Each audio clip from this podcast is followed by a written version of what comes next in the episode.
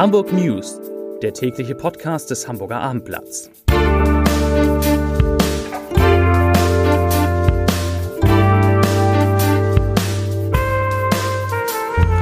Moin, mein Name ist Lars Heider und heute geht es um die aktuelle Sperrung der A7 und die geplante Sperrung der Bahnstrecke zwischen Hamburg und Berlin. Weitere Themen. Die norddeutschen Länder streiten wegen des Schlicks aus dem Hamburger Hafen. Trotz Energiekrise gibt es in der Innenstadt die gewohnte Weihnachtsbeleuchtung und Vicky Leandros kündigt das Ende ihrer Karriere an. Dazu gleich mehr. Zunächst aber wie immer die Top 3, die drei meistgelesenen Themen und Texte auf abendblatt.de. Auf Platz 3 Schneeregen, Verletzte bei Unfällen auf A1 und A24. Auf Platz 2 Eigentümer verzweifelt an Denkmalschutz, immense Kosten. Und auf Platz 1, interessant, Hamburger kaufen Gold wie nie. Das hat wohl offensichtlich mit der Inflation zu tun. Das waren die Top 3 auf abendblatt.de. Am Wochenende sollten Sie alle da draußen das Auto stehen lassen. Wegen Brückenabrissarbeiten, ein schönes Wort, an der A7 in Ottmarschen bleibt die Autobahn nämlich bis Montagmorgen voll gesperrt. Die Sperrung ist bereits angelaufen und wegen eines Unfalls auf der Autobahn 1 Richtung Norden gab es heute Morgen relativ viele Staus auf der A1. Sie gehört aber zur großräumigen Ausweichstrecke während der Bauarbeiten auf der, auf der A7. Von den Arbeiten dort ist zunächst die Strecke zwischen den Anschlussstellen Volkspark und Waltershof betroffen. Und heute Abend wird die Sperrung dann bis Heimfeld ausgedehnt. Eine Sprecherin der Autobahngesellschaft appellierte an alle Autofahrer, auf öffentliche Verkehrsmittel umzusteigen oder am besten gleich zu Hause zu bleiben. Es ist zwar noch etwas hin, aber auch das wird für ordentlich Verdruss sorgen. Fahrgäste auf der vielbefahrenen Bahnstrecke Berlin-Hamburg müssen sich im Jahr 2025 für rund sechs Monate auf längere Fahrzeiten und Einschränkungen einstellen.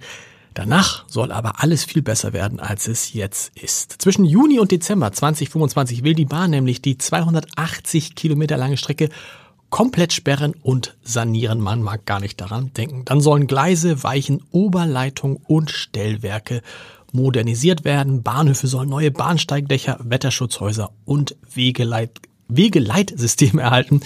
Die Barrierefreiheit soll verbessert werden 2025.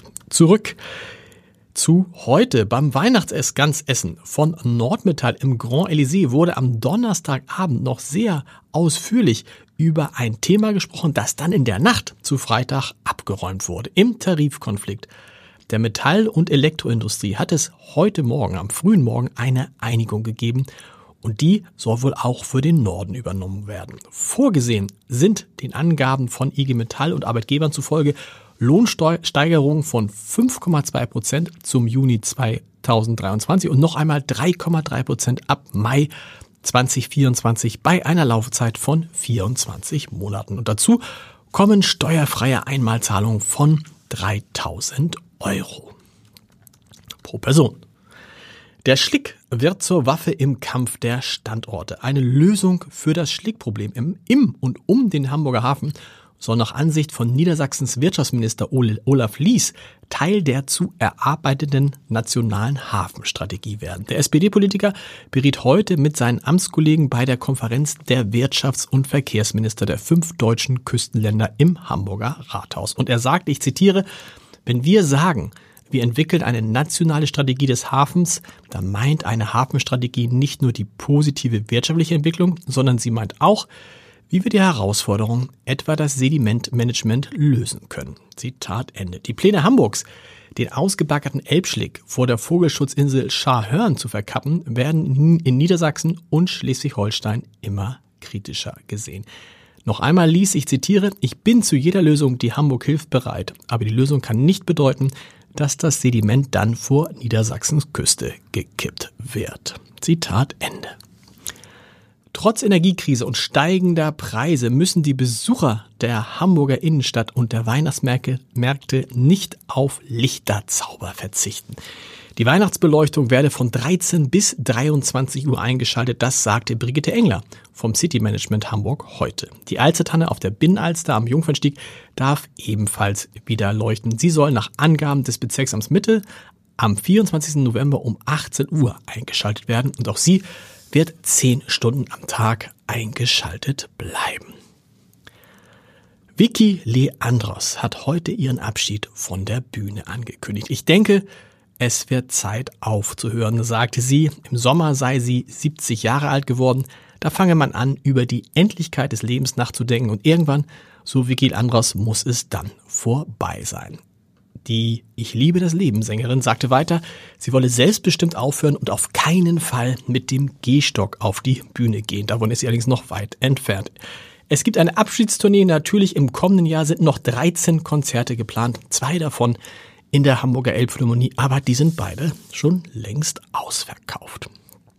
Das war's mit den Hamburg News für heute. Mehr Podcasts des Hamburger Abendblatts finden Sie unter www.abendblatt.de slash podcast. Da gibt es natürlich heute Abend um 21 Uhr auch wieder eine kurze, schnelle, fröhliche Folge unseres Gute Nacht Podcast. Und Morgen finden Sie im Hamburger Abendblatt entweder als E-Paper, da können Sie schon heute Abend lesen, oder morgen am Kiosk die gute alte Zeitung auf Papier, finden Sie die große Übersicht aller Hamburger Weihnachtsmärkte und ein Exklusivinterview mit Modedesigner Wolfgang Job. Und mehr noch, wenn Sie sich für Wolfgang Job, sein Leben und sein Werk interessieren, da habe ich was für Sie.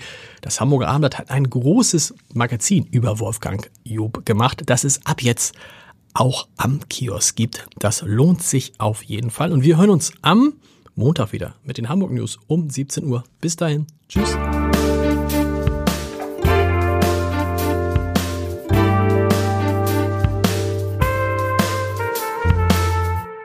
Weitere Podcasts vom Hamburger Abendblatt finden Sie auf abendblatt.de slash podcast.